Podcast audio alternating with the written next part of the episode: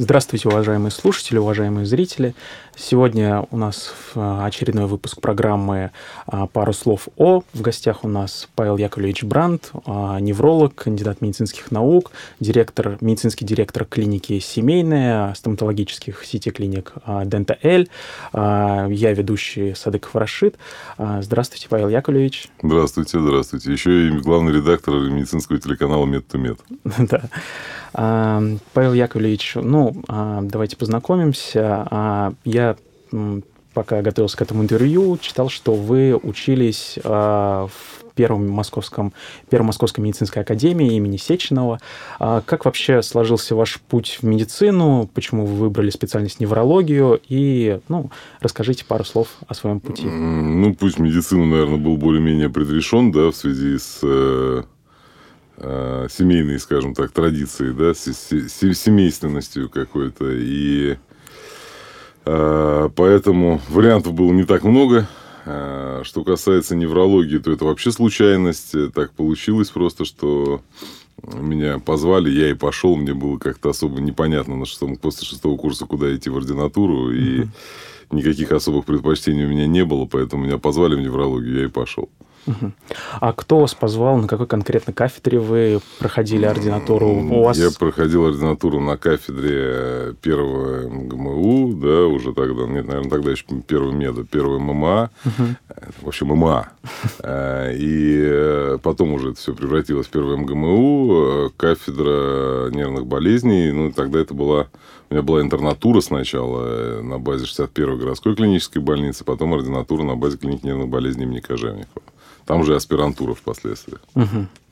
А аспирантуру как, по какой теме вы защищались? Ой, тема у меня очень своеобразная. Особенности болевого синдрома у пациентов с травмами спинного мозга. Угу. Такая тема, которой мало кто занимается, не только в нашей стране, но и в мире вообще. Там всего, всего человек 10. Ну, такая достаточно своеобразная тема, к сожалению, мало перспективная с точки зрения реальных, реальной помощи Применение. пациентов, да, но что-то удалось все равно там интересного найти, такая своеобразная история. У вас проспективное или ретроспективное было?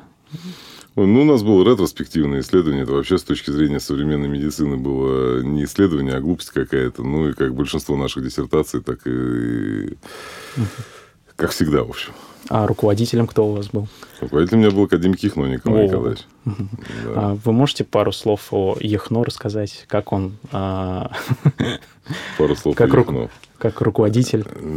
Отлично. Не сильно погружался в проблему, что меня очень радовало. Uh-huh. Да? Я как-то такой парень самостоятельный.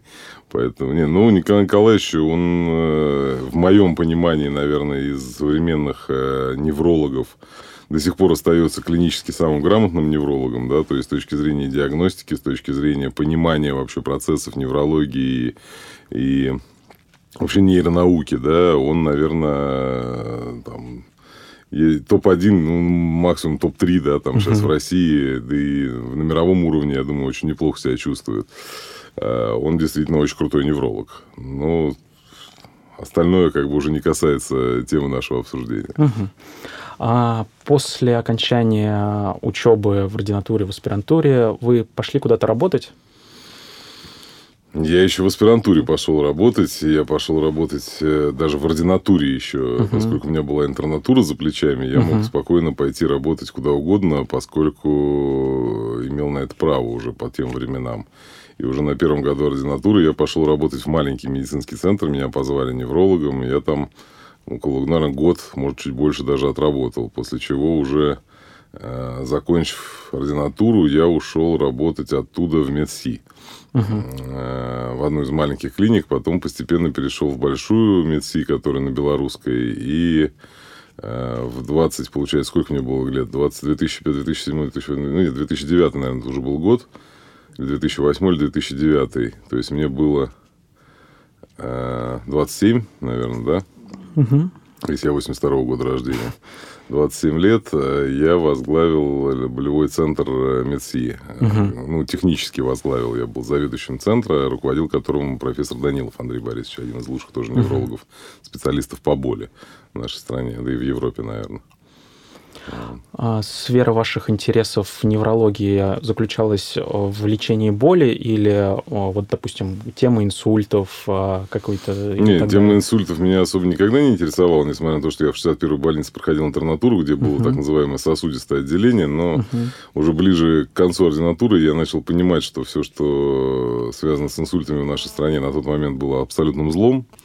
Э, да, и никакой серьезной терапии инсульта не было, поэтому э, мне всегда как-то казалась интереснее тематика, которая, ну, хоть как-то можно пациентам помочь, uh-huh. реально, да. Не всегда, правда, это удается, но я, скажем так, если это так грубо обозначать, ну, в России нет такой специальности, да, в мире эта специальность называется pain management, uh-huh. да, управление болью. Я э, так понимаю, что в России мы все-таки придем к тому, что это будет называться когда-то алгология.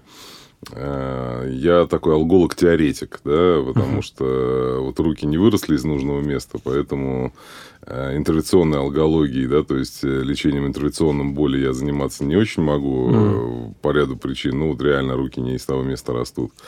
А, но теорию знаю очень неплохо.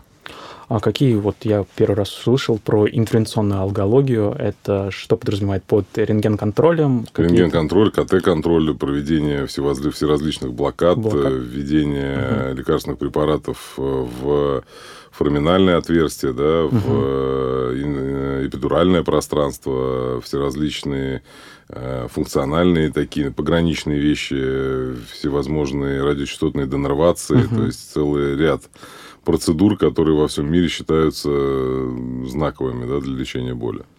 Ну, сфера, наверное, такой дисциплины а, от травматологов, нейрохирургов, да и э, кардиологи, и терапевты могут таким лечение боли, направлять. Это, лечение боли – это проблема мультидисциплинарная. Угу. Алголог лишь руководитель команды. Угу. На самом деле э, вторым человеком, э, как это ни странно, в мультидисциплинарной команде по лечению боли является психиатр. Mm. Да, поскольку очень большой дисфункциональный компонент болевого синдрома присутствует практически всегда, особенно при хроническом болевом синдроме. Поэтому Э, тут важно понимать, что э, алгологи, ну, альгологи чаще всего не неврологи во всем мире, да, специалисты по боли это анестезиологи. Угу. У нас исторически сложилось, что неврологи больше занимались болевыми синдромами, хотя сейчас появились уже анестезиологи серьезные, которые этим занимаются гораздо более продвинуто, чем неврологи. Э, в основном это, конечно, анестезиологи, но на первом этапе э, боль – это проблема врача общей практики, врача проблема терапевта. Uh-huh. Да, все боли в спине, головные боли, вообще любые боли, да, там не связанные да даже и связанные с, э, висцеральными проблемами, это все проблема терапевта, врача общей практики. Да? Когда он не может справиться, он уже дальше по этапу пациента отправляет в, на следующий этап. Поскольку я еще и руководитель комитета по организации противоболевой помощи Российского общества изучения боли, то про это я вообще могу часа 4 говорить. Давайте дальше лучше. Это мы на этом застрянем. Ну, у нас есть ряд вопросов от наших патронов, которые помогают развитию проекта Медач. И первый из них, а, очевидно, что врачи ваших клиниках в своей работе руководствуются принципами доказательной медицины, используют в работе гайдлайны. Как вы, к этому, как вы их к этому побуждаете? Не очевидно, uh во-первых. Во-вторых, это не так. Мы никогда не позиционировались как клиника доказательной медицины и не будем в ближайшее время позиционироваться по целому ряду причин, первая из которых связана с тем, что у нас работает около 500 врачей, и э, собрать в одном месте 500 врачей, следующих даже примерно базовым принципам доказательной медицины, почти невозможно э, в нашей стране на данный момент времени. Э, поэтому у нас э, даже не декларируется доказательность. Мы э, стараемся врачей обучать в нужном ключе, но это процесс не быстрый. И я бы даже сказал, что он медленный прям. Угу. Да? Но так или иначе мы понимаем, что там у нас какой-то процент есть врачей, которые хотя бы примерно себе представляют, что такое доказательность. Что касается гайдлайнов, то ну, для этого для того, чтобы работать по гайдлайнам, врачи должны как минимум знать английский язык. В нашей стране э, английский язык знает максимум 10% врачей. Uh-huh. Да, поэтому говорить, опять же, о том, что кто-то работает всерьез по гайдлайнам, достаточно сложно. Я вообще сказал бы, что в нашей стране доказательной медицины нету, как э, фактологии такой, да, это скорее...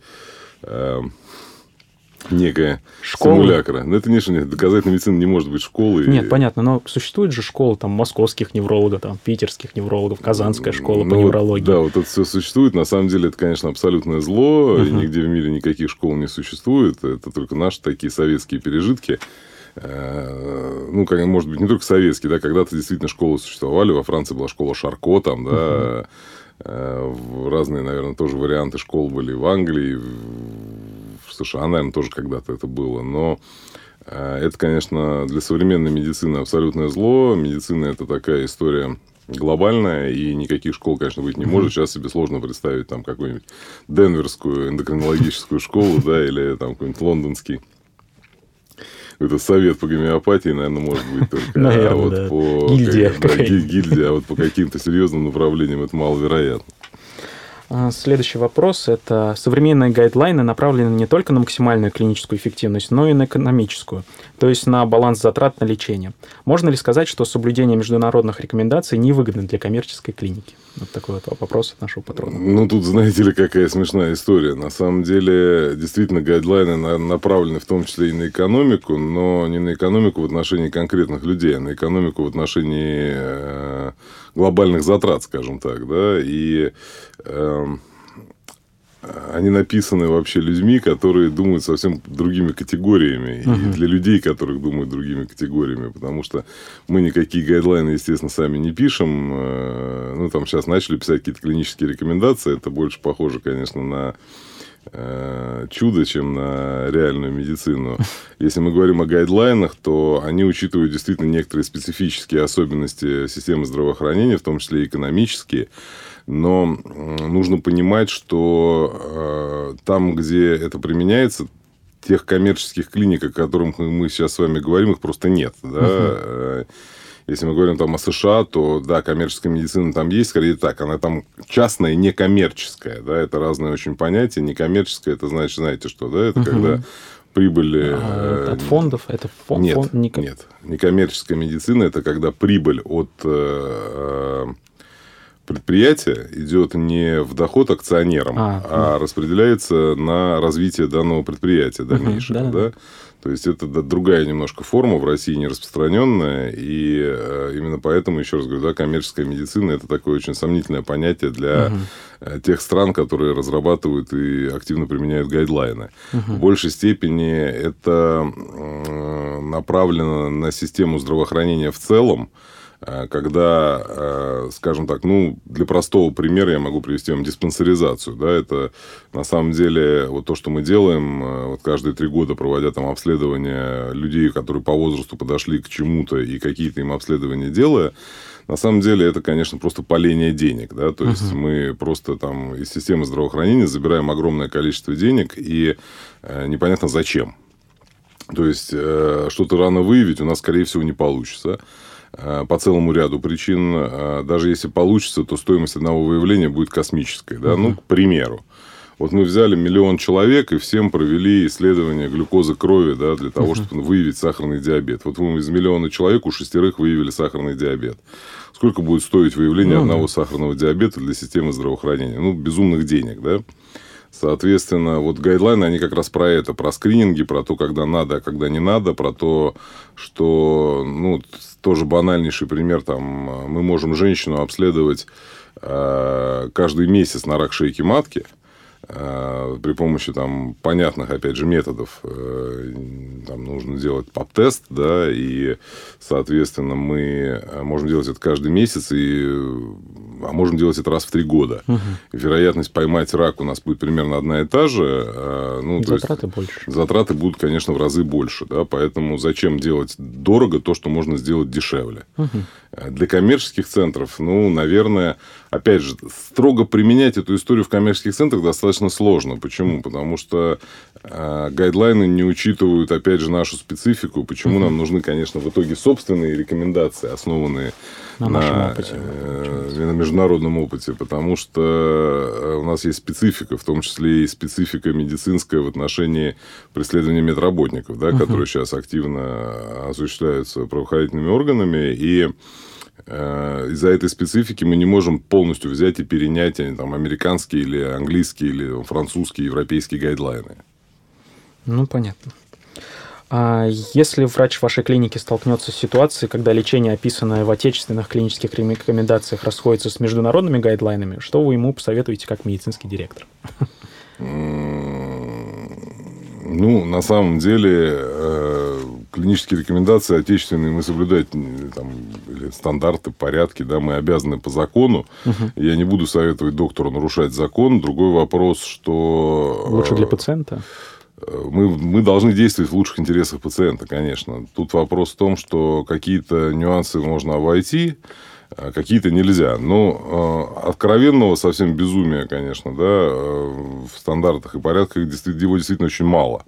У нас э, основное безумие в головах врачей, да, то uh-huh. есть это не проблема того, что плохо написан стандарт. Многие, стан... Многие вот сейчас клинические рекомендации, думаю, очень неплохо написаны. И, в принципе, исполняя их, ничего как бы страшного, скорее всего, не случится. Но есть вещи, которые действительно как бы плохи. И мы понимаем, берем на себя определенные риски, стараемся лавировать каким-то образом, э, скажем так, отыгрывать эту ситуацию, чтобы меньше вредить пациенту, если там есть реальный вред.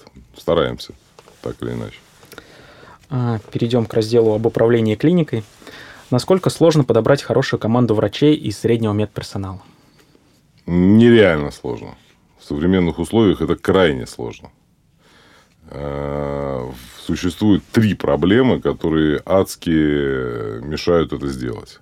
Первая проблема – это катастрофический дефицит врачей. Да, а у нас э, врачей не хватает, ну, во всяком случае, в Москве. Да и не только в Москве, это действительно э, большая проблема. Многие уходят из медицины, да, и кто-то э, уходит осознанно, кто-то вынужденно.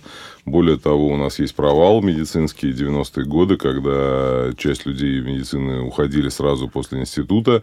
Сейчас мы это имеем, как пожинаем плоды, потому что врачи уходят на пенсию, а замещать их некому, да, угу. и вот это вот потерянное поколение, там несколько лет с 90 там, 1 по 98-99 годы фактически, да, которое э, не, не дало нам вот эту вот подпитку. Мы сейчас испытываем катастрофический дефицит кадров. Причем именно вот эти э, врачи, которые вот мы сейчас вошли в тот период, когда вот эти врачи формируют вот этого возраста, скажем uh-huh. так, да, это там 40-50 лет, э, которые сейчас должны бы были быть э, на коне бы и формировать вообще всю медицинскую э, элиту, медицинскую структуру, всю переделывать, они руководить активно, да, они в массовом дефиците, да, потому что в свое время из медицины очень много ушло людей в это время. Это первая проблема. С сестринским персоналом у нас просто катастрофа, потому что медсестер у нас не, не хватает еще больше, чем врачей. У нас, насколько я помню, где-то примерно соотношение врачей и медсестер в стране один на одного врача 1,3 uh-huh. медсестры, по-моему, приходится где-то так, да, там, ну, до полутора. А в, в нормальной системе должно быть 3-4 да, медсестры на одного врача приходится. У нас, конечно, с этим проблема. У нас э, катастрофически недооценена специальность и профессия медсестры. Э, в цивилизованном мире медсестра – это не помощник врача. Медсестра – это отдельная Активно. специальность, которая э, зачастую гораздо более квалифицирована в своих вопросах, чем врач. Да, и если мы возьмем там те же США, медсестры зачастую являются руководителями клиник а не врачи. Угу. Да, это другая специальность, другая профессия со своими проблемами, сложностями, со своими нюансами. Ну и третья проблема, что нам активно, вот нам, как частной клинике, активно мешает государство, да, ставя врачам нерыночные зарплаты, угу. тем самым вынуждая нас э, идти на какие-то экстра меры по Э, скажем так, привлечению мотивации врачей, что для частной медицины, опять же, зло, э, при том, что ну, весь мир хорошо знает, и всем это вообще известно, что частный бизнес гораздо более эффективная э, с точки зрения управляемости, экономики, структуры, чем государственное любое предприятие. И, конечно же, делая такие странные вещи, государство бизнес-то подубивает. Как вы выбираете врачей себе в клинику? Трудом, еще раз говорю. Но проводим собеседование двухэтапные, трехэтапные, смотрим, э, общаемся, ошибаемся. Целый ряд проблем. Вы размещаете вакансии на многих Размещаем агрегаторах? вакансии. У нас работает отдельный отдел подбора персонала. С нами работают два агентства э, рекрутинговых э, знакомства, Facebook, угу. все возможные варианты приветствуются, да, поскольку проблема реально сложная то мы стараемся прям максимально широко закинуть сети для того, чтобы выловить э, хоть что-то, да. Ну, вот я могу примерно сказать, что я в год провожу, ну, сейчас уже поменьше, а вот э, там в 2015 году я провел, по-моему, 600 собеседований, mm. и из них 30 врачей мы набрали, да, то есть 5% э, получается итоговая сумма, э, что совсем мало, конечно. Ну, ваше собеседование, наверное, являлось конечной точкой в этом приеме Я собеседую всех, собеседую всех врачей, которые приходят к нам на, устраиваться на работу в любом случае. Так что она может быть начальной точкой, может быть конечной. Это я могу угу. первым собеседовать, может сначала главврач клиники, потом я могу, я потом главврач, могу распределить, угу. могу перераспределить. Но суть в том, что даже эти 5% на самом деле мы взяли этих людей, не, во многом мы берем людей не потому, что они нам прям супер как подходят, а потому что нам не, неким заткнуть просто дырки. Готовы ли вы принять на работу молодого врача без стажа работы? Готовы и принимаем. Угу. То есть а, ваша клиника занимается как поликлиническим звеном, так и стационарным. Точно. А, вот сейчас в связи с реформой медобразования, после аккредитации, после шести лет обучения, мы все выходим, по сути, участковыми терапевтами. Угу. То есть, окончив 6 Нет, лет... Нет, такого не готов. Такого не готов. Такого То есть то, только после ординатуры. Я считаю, что врач э, и в ординатуре-то, ну, в современной, это не, после ординатуры не совсем врач. Uh-huh. А, но некоторым, по некоторым специальностям можно еще человека на поликлинический прием после ординатуры посадить. А, в основном по терапевтическим, конечно. А, что касается хирургических, все гораздо хуже. В моем понимании, конечно, должна быть резидентура 3-5 лет, да, а, дифференцированная по специальностям. Но для того, чтобы это ввести, надо сначала там много до этого чего сделать э, в образовании медицинском э, и в, скажем так, мотивации сотрудников медицинского звена, э, прежде чем это вводить. Но вот то, что делается с точки зрения затыкания, опять же, дыр, я понимаю, почему это делает государство, да, потому что ну, нет людей. Угу. Опять же, у нас нет врачей не только в коммерческих центрах, их в государственных не хватает. Опять же, там тоже проблема. У нас катастрофа, связанная с тем, что в стационарах у нас зачастую переизбыток врачей, а в первичном звене у нас недостаток врачей. Да? И никто в первичном звене работать не хочет. Это, к сожалению, э, проблема, вызванная э, такой старой историей в медицине, как система Симашка, да, угу. и из-за нее так и происходит, когда у нас есть отдельная поликлиника, отдельный стационар, они на самом деле никаким образом практически не связаны, у них нет преемственности, у них нет взаимозаменяемости, и из-за этого происходит, что у нас огромная доля врачей, которые ходят в амбулаторное звено, становятся чисто амбулаторными, врачи, которые ходят в стационар, становятся чисто стационарными, колоссальный разрыв между двумя этими звеньями, и э, в итоге мы имеем, что имеем во всем мире, да, все-таки это решается так, что человек сидит, Ротация сидит, какая-то. сидит на амбулаторном приеме, имеет возможность приехать в стационар, провести пациента, сделать операцию, да, какие-то, э, опять же, если это какая-то outpatient department какой-то, угу. да, где-то какая-то типа, типа нашей поликлиники структура, то врачи там ротируются с стационаром там раз в полгода в обязательном угу. порядке. У нас в некоторых клиниках э, городских это реализовано, когда, ну, в меньшей степени с амбулаторией, в большей степени с дежур, дежурантами, да, когда врач полгода дежурит, полгода работает в отделении. Но это такая тоже попытка, скажем так, прийти к какому-то общемировому консенсусу, но она такая, блин, ну, ущербная достаточно.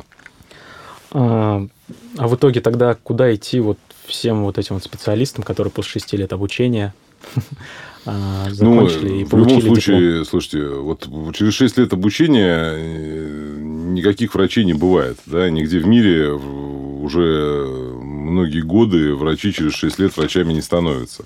А, это только возможность к тому, чтобы двигаться дальше по развитию. Для обучения нормального врача нужно минимум 9 лет. Да, минимум. То есть, э, с первого курса до того, до того момента, как человека можно пускать к пациентам. То, что сейчас происходит, это просто затыкание дыр. Это не, не, ничего более. И моя бабушка, которая врач-хирург, она там в 46 году или в 47-м закончила медицинский институт и, э, и поехала сразу по распределению в военный госпиталь там, лечить людей. Но uh-huh очень хорошим хирургом, кстати, была, но просто с тех пор количество медицинской информации настолько увеличилось, что э, нельзя сказать, что это возможно в наше время. Да? Весь мир идет по пути увеличения, удлинения образования врача, а мы идем по пути сокращения. Это фантастическая история. Ну вот с 2019 года, по данным э, Министерства здравоохранения, будет ординатура, как вы сказали, от двух, трех и пяти лет по выделенным специальностям. Вот люди, которые выпускаются в 2019 году, столкнутся с этой вот... Э, да, очень, очень их жалко, к сожалению. Да, ну, что Опять есть. же, то, что должно быть, э, у нас, к сожалению, да, чтобы, я не знаю, у нас, у нас же слушают студенты в основном, да, ну, да. Студенты, ординаторы, ну, опять же, такое небольшое понимание, что было у людей, что э, все чудеса мировой медицины, они э, невозможно, их невозможно осуществить просто по желанию, да, то есть мы не можем просто взять и сделать ординатуру 5 лет. Да, это правильно, да, это хорошо, но для того, чтобы ординатура была 5 лет, а, человек должен 5 лет на что-то жить, и б, э, он должен каким-то образом, э, работая потом в профессии, это себе компенсировать эти 5 лет обучения. Иначе у нас получается ну, сама по себе глупая достаточно история, что у нас только богатые могут быть врачами, да. Ну, хотя в Америке это проходился этот этап, э, действительно, в Америке большинство, долгое время большинство врачей были богатыми людьми изначально. То есть, не только много зарабатывали, но изначально были достаточно обеспечены, чтобы отучиться. Ну, Потом... либо же из семьи, получается. Ну, из богатой врачи. семьи, конечно. Ну, из семьи врачей, не... ну, опять же, это что же богатая семья? В Америке ну, да, да. Э, врачи – это одна из самых богатых вообще категорий граждан. И, к сожалению, у нас идет к этому, да, что люди только обеспеченные могут становиться врачами. Я не сказал бы, что это плохо, да, но э, этого недостаточно. У нас не так много обеспеченных людей, чтобы обеспечить страну достаточным количеством врачей. Угу. А, к сожалению, вот эта проблема, она не решена. У нас Вообще все время проблемы в нашей стране, ну, это историческая такая ситуация, у нас все время проблемы пытаются решать с конца, да, не сначала. Вот э, вопрос постдипломного образования – это вопрос э, конца. Нам бы сначала в школе разобраться, потом в институтах, да, каким-то образом порядок навести, преподавателей обучить, э, правильно построить новую систему образования, а потом уже постдипломным образованием заниматься. Но постдипломным образованием, естественно, заниматься проще и дешевле. Угу. Поэтому мы занимаемся постдипломным образованием. Это постановка телеги впереди лошади, на самом деле. Но в нашей стране это прям карма такая, поэтому ничего не поделаешь. Какими профессиональными компетенциями должен обладать э, соискатель вакансии, которую вы принимаете на работу? Что вы оцениваете? Я оцениваю медицинские исключительно компетенции. На самом деле, э, основной отсечкой является просто отсутствие, ну, совсем уж таких каких-то безумно бредовых концепций, морально устаревших настолько, что они просто вредят пациентам, да, uh-huh. то есть э, э, я задаю достаточно простые вопросы, которые не требуют каких-то сверхвысоких интеллектуальных способностей. Я прекрасно осознаю, что врач, сидящий на приеме в поликлинике, у нас поликлиники все-таки массово, да, в основном, это человек, который э, в 95% случаев сталкивается с какими-то банальными, совершенно непонятными историями, для которых не надо обладать там гениальным интеллектом. И если есть здесь вопрос организации процесса, что когда он сталкивается с тем, что это что-то не банальное, чтобы он это понял, направил пациента дальше, да, по этапу. К тем врачам, опять же, в наших клиниках, угу. которые обладают большим опытом, большим знанием, э, большим пониманием данной конкретной проблемы.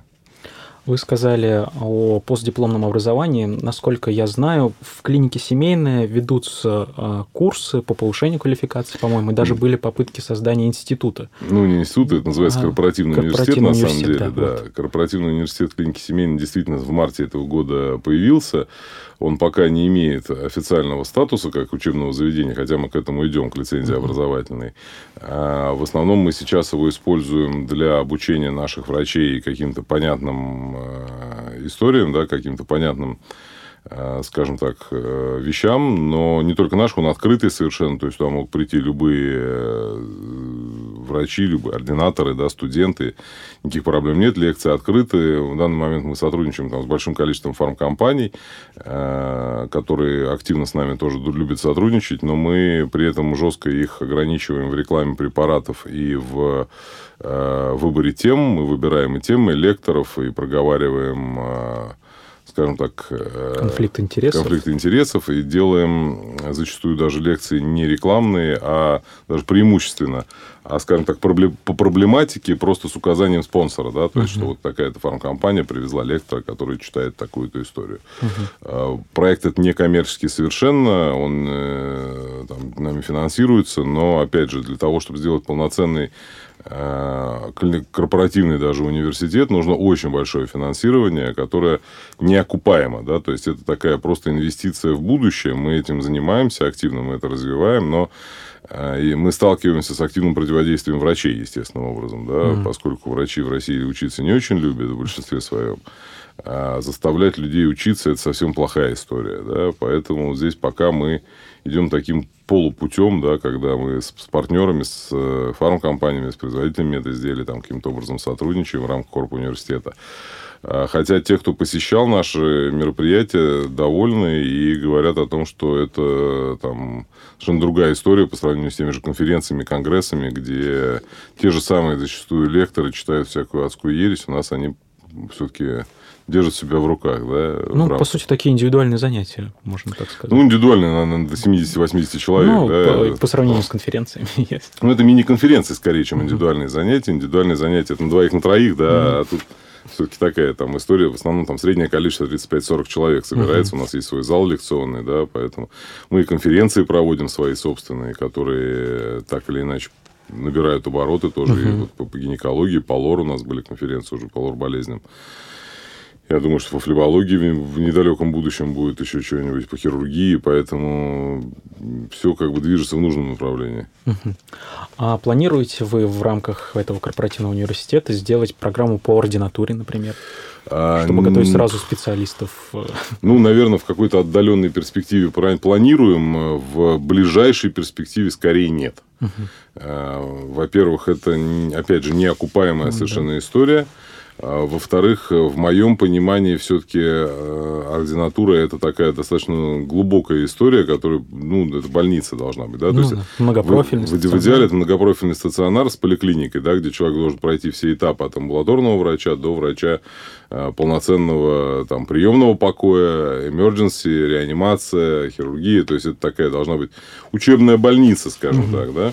Хотя надо сказать, что у нас э, база нескольких кафедр на наших, клиниках, в наших клиниках присутствует. Кафедра акушерской гинекологии первого меда, кафедра пластической реконструктивной эстетической хирургии первого меда и кафедра поликлинической терапии первого меда, которые, соответственно, и ординаторов, и студентов на наших базах учат. Угу. То есть это не в рамках корпуса университета, но в рамках первого меда у нас база клинические есть. А вот, например, опыт на клинике «Мать и дитя», которая оплачивает ординатуру в других э, вузах и, получается, потом берет на работу к себе этих ординаторов. Ну, заключает контракт так называемый. И потом отправляет этого ординатора работать. Ну, клиника семейная распространена по всей России, там и в Хабаровск, например. Ну, не знаю, насчет в Хабаровске ну, есть, но вот в Уфе точно есть. В Уфе нет клиники семейной совершенно точно. Э, клиника семейная – это э, сеть, которая присутствует, да, просто для понимания, в Москве, э, в Подмосковье, это Новая Рига, Покровская, Подольск, Подмосковье, Рязань, и сейчас еще будет Тула угу. с Нового года. Вот все клиники семейные, которые есть. Да? Ни в Хабаровске, ни в Мытищах, ни в Королеве, ни э, в Уфе, ни в Казани клиники семейной нет. Угу. Поэтому мы работаем не по всей России. Мы достаточно так центральным федеральным округом решили пока ограничиться. А вопрос в том, что такая практика, она, наверное, интересна. Угу. Да, для того, чтобы потенциально обучать врачей, но я пока не вижу законодательных э, норм, которые позволили бы нормально это закрепить. Ну, да. то есть обязанность врача после прохождения ну, ординатуры прийти к вам. Да, это может, может быть расценено как какой-нибудь кабальный договор, да, и опротестовано в суде, например. Ну, если врач не захочет этого делать. Угу. Тут есть целый ряд нюансов. Возможно. Опять же, э, э, мать и дитя это достаточно узкий профиль. Угу. Да, и, в принципе, можно придумать, э, договориться с определенными вузами, определенную программу, которая будет достаточно для того, чтобы врача интегрировать на первом этапе в систему оказания помощи групп компании «Мать и дитя». Э, и, наверное, это правильно даже в какой-то мере, да, потому что, ну, у них вообще беда. То есть, если мы многопрофили, нам сложно найти врачей, то у них это узкий профиль, у них врачей еще меньше, uh-huh. у них вообще как бы сегмент сужен. И поэтому они вынуждены на это идти. Они бы с удовольствием uh-huh. этого не делали, потому что это на самом деле экономически не сильно обосновано, с учетом стоимости ординатуры совершенно безумной, да, которая, опять же, не коррелирует ни с каким рынком, ни с, каким, ни с какими зарплатами врачей. Да. Э, то, естественно, это сложная конструкция очень. Кто, по вашему мнению, должен управлять клиникой? Врач с дополнительным образованием в сфере управления или э, профессиональный менеджер? И каким образом это все должно регламентироваться? На самом деле этот вопрос нигде не решен до конца. Хотя ближе всех к решению подошли Соединенные Штаты, как всегда, Америки, да, поскольку они достаточно давно и серьезно занимаются этими проблемами. А, не знаю, известно ли это вам, но многие годы именно управленцы управляли, ну, управленцы управляли, руководили клиниками в США. И всех это достаточно неплохо устраивало. Были медицинские советы, был профессиональный uh-huh. менеджер. И все это было как в достаточно таком плотном взаимодействии. А потом стали появляться врачи-управленцы, э, которые совмещали зачастую медицинскую деятельность э, управленческой или просто уходили уже по возрасту из медицины, становясь чистыми управленцами, но имея медицинский бэкграунд. А в свое время, несколько лет назад, решили оценить вообще, да, по качеству медицинской помощи, по эффективности, угу. кто же лучше э, клиники, где управ... какие клиники более успешные, более качественную помощь оказывают, те клиники, где управленцы э, не имеют медицинского образования, те клиники, где управленцы имеют медицинское образование. Выиграли какие? Наверное, с медицинским. С медицинским выиграли, правильно. Э, выиграли, причем достаточно серьезным отрывом. Ну, опять же, там отрыв в нескольких, в нескольких процентах, но... но это статистически достоверно? Статистически достоверно, да. Статистически достоверная история. Это исследование есть в открытом доступе, его можно найти. Угу. А, проблема в том, что для того, чтобы к этому прийти, нужно пройти определенный, опять же, путь. Угу. Да? А, опять же, в Америке всегда были врачи-управленцы, да, братья Мэйо, Джон Хопкинс, да, они были никем иным, чем как врачами и управленцами, но им проще, им гораздо проще. Существует э, понятная система гайдлайн, гайдлайнов, существуют э, четкие э, рекомендации FDA по определенным, да, по, соответственно, препаратам, по медизделиям. Существует концепция доказательности в медицине, э, и, соответственно, там задачи управленца, они несколько другие, не такие, как в России. И, э, на мой взгляд, вообще в России э, все по-другому. Да, и мировой опыт перенимать полностью неправильно. А с точки зрения эффективности, наверное, мне, в моем понимании, лучше будут управлять управля... ну, лучше руководить будут управленцы. Да? Uh-huh. И качественные управленцы, возможно, даже без медицинского образования, это не, это не всегда плохо.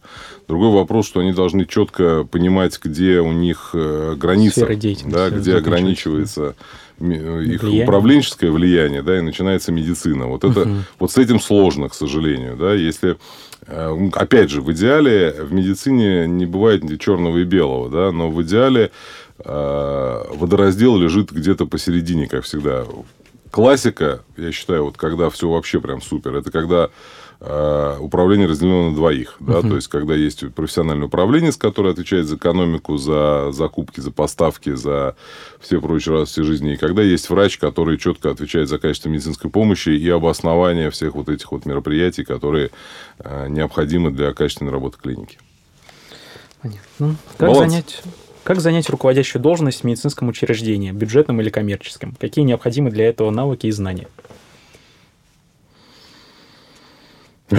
Хороший вопрос, откуда я знаю. Да, на самом деле... Ну, вы, например, прошли а, первичку или ординатуру по организации здравоохранения. Меня выгнали, на самом деле, с нее. Э, как говорил мой друг покойник, я слишком много знал.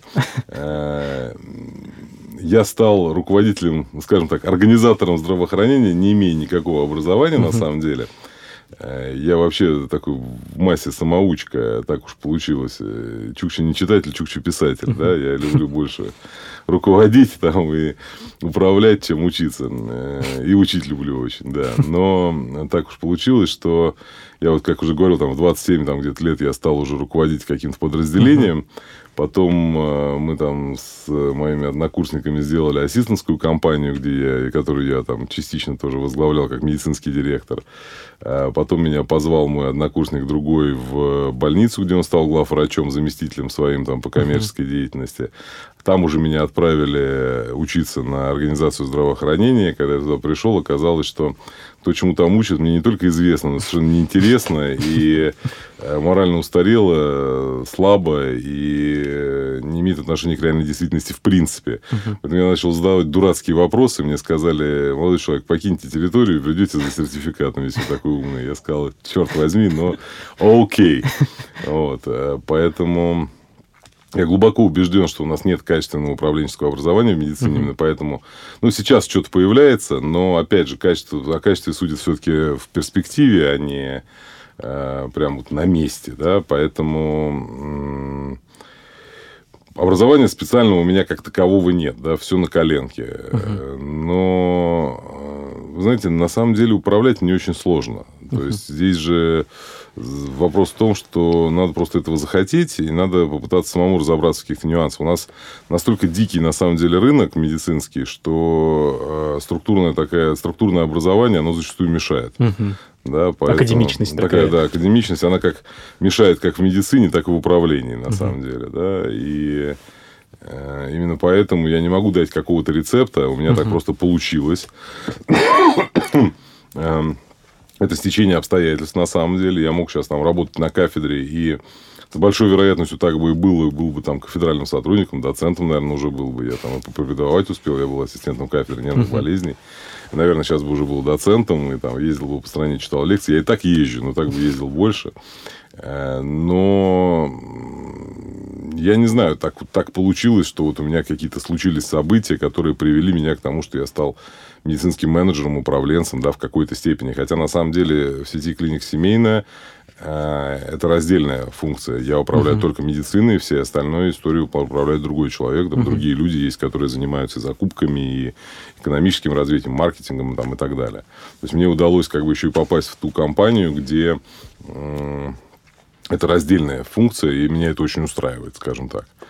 А что касается рецепта какого-то, ну, как это ни, ни странно и не банально прозвучит, э, надо хорошо учиться. Угу. Да, вопреки расхожему мнению, а, двоечники, троечники редко становятся управленцами в медицине. Да? То есть, ну, считается, что отличники становятся хорошими врачами, троечники хорошими главврачами. Но э, на самом деле есть примеры, к сожалению или к счастью, это чаще всего не троечники, это чаще всего ну, в нашей, в нашей жизни это комсорги, да, то есть, uh-huh. это те, кто когда-то был массовиками-затейниками, у них хорошие связи, наработки, они так и по этой линии, такой, как раньше говорили, по партийной, да, и прошли как бы в управленческую структуру.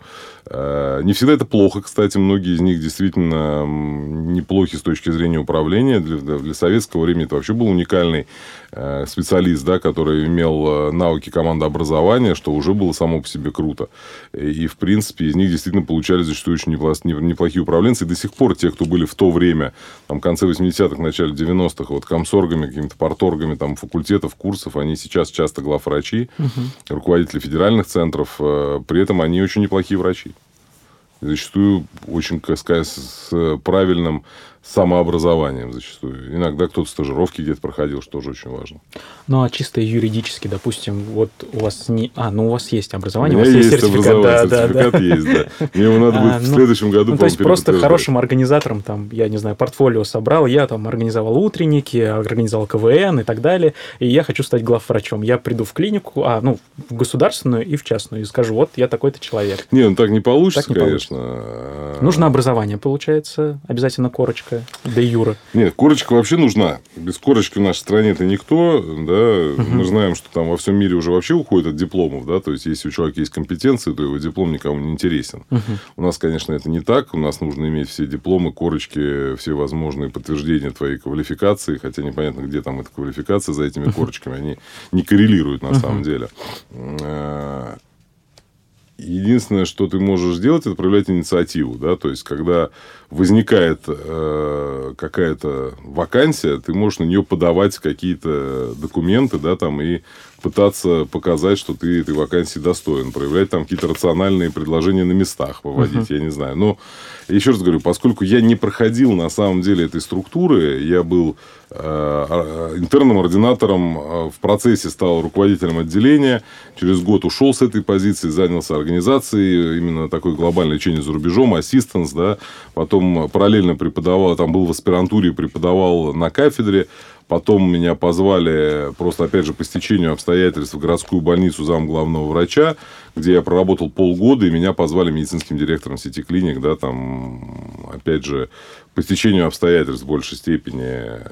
Но надо сказать, что работа как раз в ассистенсе мне много очень дала с, точки, с этой точки зрения, потому что я глубоко достаточно погрузился в разные аспекты медицины, не только в неврологию, в разные специальности. И я неплохо разбираюсь практически во всех медицинских специальностях. Ну, естественно, не на уровне специалиста, но на уровне а, хорошего врача общей практики, скажем так, да, особенно в теоретических аспектах, я неплохо понимаю. То есть я могу э, зачастую на равных разговаривать с узкими специалистами в их э, проблематике, да, и, ну, естественно, опять же, там, я не могу пойти сделать лапароскопическую операцию, ну, да. да, но я могу, я знаю показания к этой операции, я знаю, кому она показана, кому она не показана, я знаю, какие у нее могут быть осложнения, сколько она должна длиться, какие используются для этой операции расходные материалы, э, сколько она может стоить, эта операция, да, это я знаю именно благодаря ассистенсу, да, uh-huh. причем я Э, благодаря ассистенсу пообщался и посетил множество клиник в мире, и посмотрел, э, как это работает там, пообщался с врачами.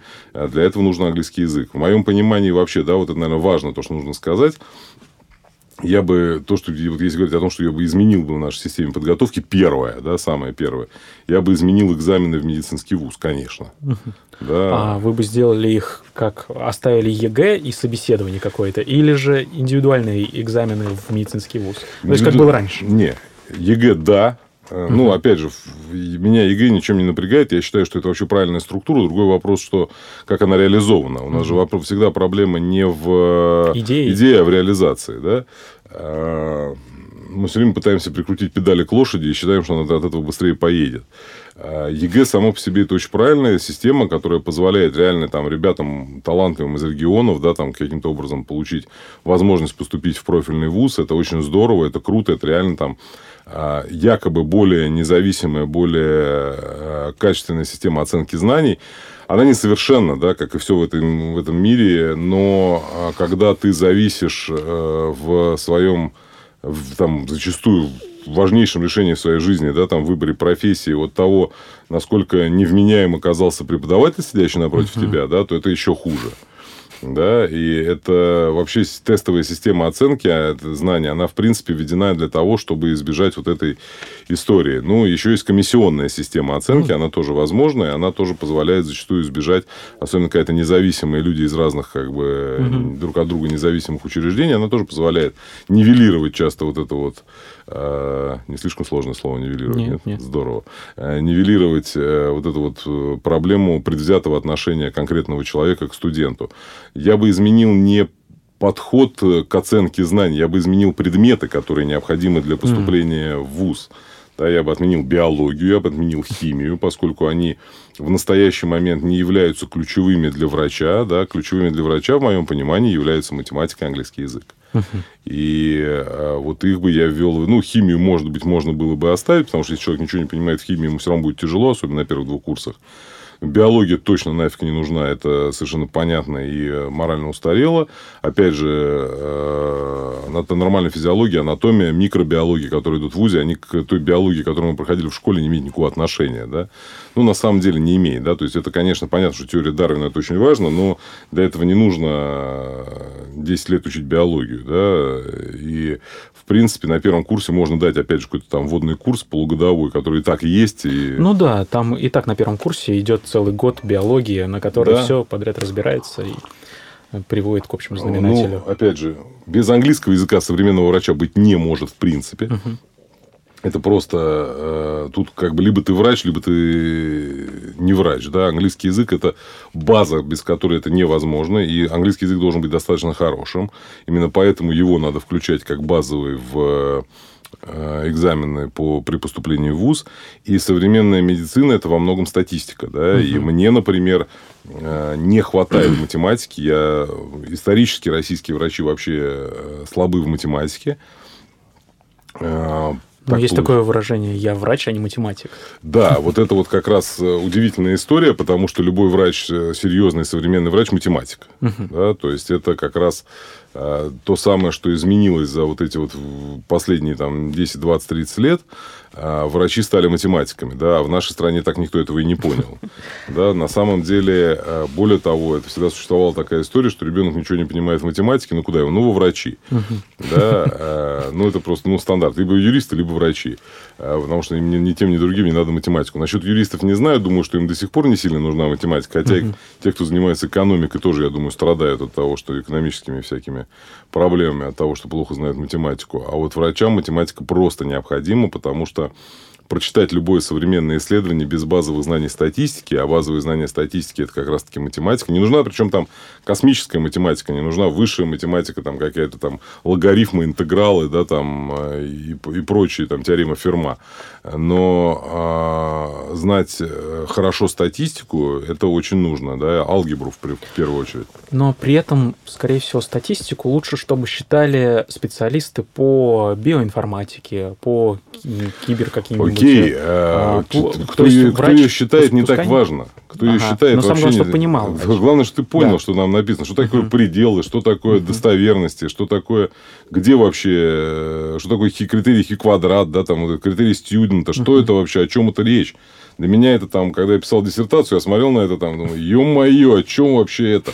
Для чего это нужно там человеку вообще, вменяемому, а тем более врачу? Но на самом деле это как раз то, что позволяет отличить качественные исследования от некачественных. Что такое рандомизация, как она проводится, как это осуществляется, для чего это нужно, почему именно так, а не как иначе, почему должны быть определенные пройденные этапы статистического анализа, прежде чем можно будет считать, что этот э, критерий там достоверен, да, что, что такое вот это ПИТ пресловутый, да, почему оно должно быть меньше 0,05 или 0,01, а достоверно ли то, что пи меньше 0,05, а как это вообще трактовать. Это все чистая математика, причем математика, я там смотрю, не знаю, на Антона Бурчука какого-нибудь, да, который, ну, просто гений в моем понимании, да, то есть, там настолько глубоко человек погружен в проблему и медицины, и математики, что мне там до него как до Луны.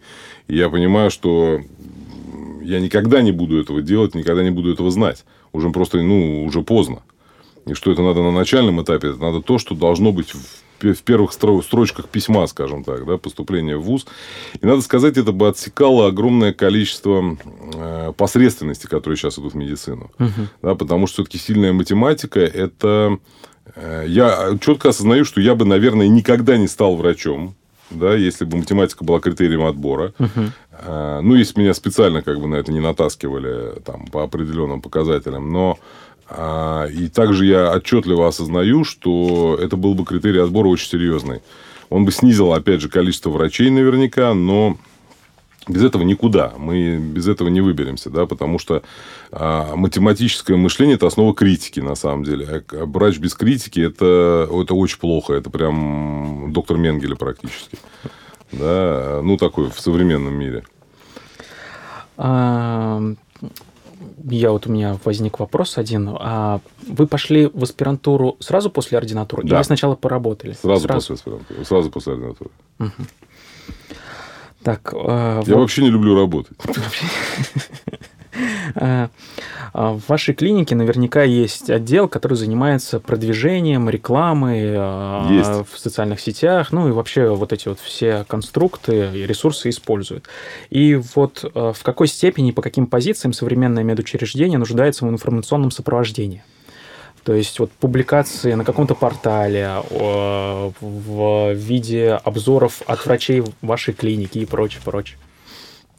Слушайте, Ну, на самом деле, любой бизнес, угу. да не только бизнес, любая отрасль вообще, в которой происходит какое-то действие, она сейчас в современном мире нуждается в маркетинге. Тут без этого никуда не денешься. И маркетинг зачастую является основой деятельности, потому что ты можешь делать гениальный продукт, как известно, да, но пока об этом никто не узнает, ты его никому не продашь. А продажа это именно маркетинг. Uh-huh. Соответственно, мы к этому пришли, долго не было какой-то серьезной как бы, истории. Мы сейчас создали отдел, который занимается маркетингом, который занимается продвижением, который занимается пиаром. Это серьезная работа, которая требует э, достаточно больших ресурсов и денег для того, чтобы это инвестиции, для того, чтобы это серьезно было сделано. Но А, для серьезной компании работа без маркетинга это плохо и без, без рекламы. Реклама двигатель торговли, условно говоря. Uh-huh. Да? Сейчас крупные московские больницы обзавелись уже серьезными пиар-отделами, тоже маркетингом занимаются и продвигают свои услуги, и свои бренды. И это правильно, это так и должно быть. Это маркетинг в медицине это современная основа для выживания в моем понимании. А какая легенда бренда у клиники семейная? То есть, а к чему вы позиционируете вот, врачи, всей, врачи всей семьи. Наш как бы угу. лозунг, он и очень четко позиционирует то, чем мы хотели заниматься. У нас, смотрите, у нас клиникам уже 22 года, на самом uh-huh. деле, да, и э, самая интересная история для нас, это когда люди, которые там в далеком 98 году, которых нам годовалыми там, или вообще только родившимися принесли в клинику э, родители, да, нам поставили на обслуживание как детские контракты первые, наверное, да, тогда уже были, или когда это вообще тогда никаких контрактов не было, потому что был педиатр, uh-huh. которому можно было показать ребенка, и вот он его начал наблюдать. И э, на самом деле сейчас эти люди приводят к нам своих детей. Да? Uh-huh. Вот эта вот история преемственности семьи, одно ведение вот семейной как бы истории, это, в принципе, конечно, вот наша цель и наша миссия. Угу. А, у нас огромное количество врачей, которые работают с момента основания, их больше ста человек, и на самом деле, ну, там, там, скажем так, не с момента основания, а больше 20 лет. Эм, с одной стороны, это очень плохо, потому что ну, мы знаем, что пять лет на одном месте человек работает, и дальше ему надо менять место работы. Ну, во всем мире это как бы стандартная практика. Mm-hmm чтобы не выгорать, чтобы развиваться, чтобы двигаться uh-huh. вперед. С другой стороны, в нашей стране, где принято вот эти пожизненные uh-huh. сидения на одном месте, стабильность так называемая, да, это очень хорошо. И это показывает и стабильность компании, то, что люди довольны и успешны в рамках единой компании. И это, конечно, нам очень импонирует. Хотя, опять же, я говорю, да, там долгие годы люди сидят на одном месте, не развиваются. Но вот сейчас мы начали их активно тоже развивать, пытаемся uh-huh. интегрировать их в структуру.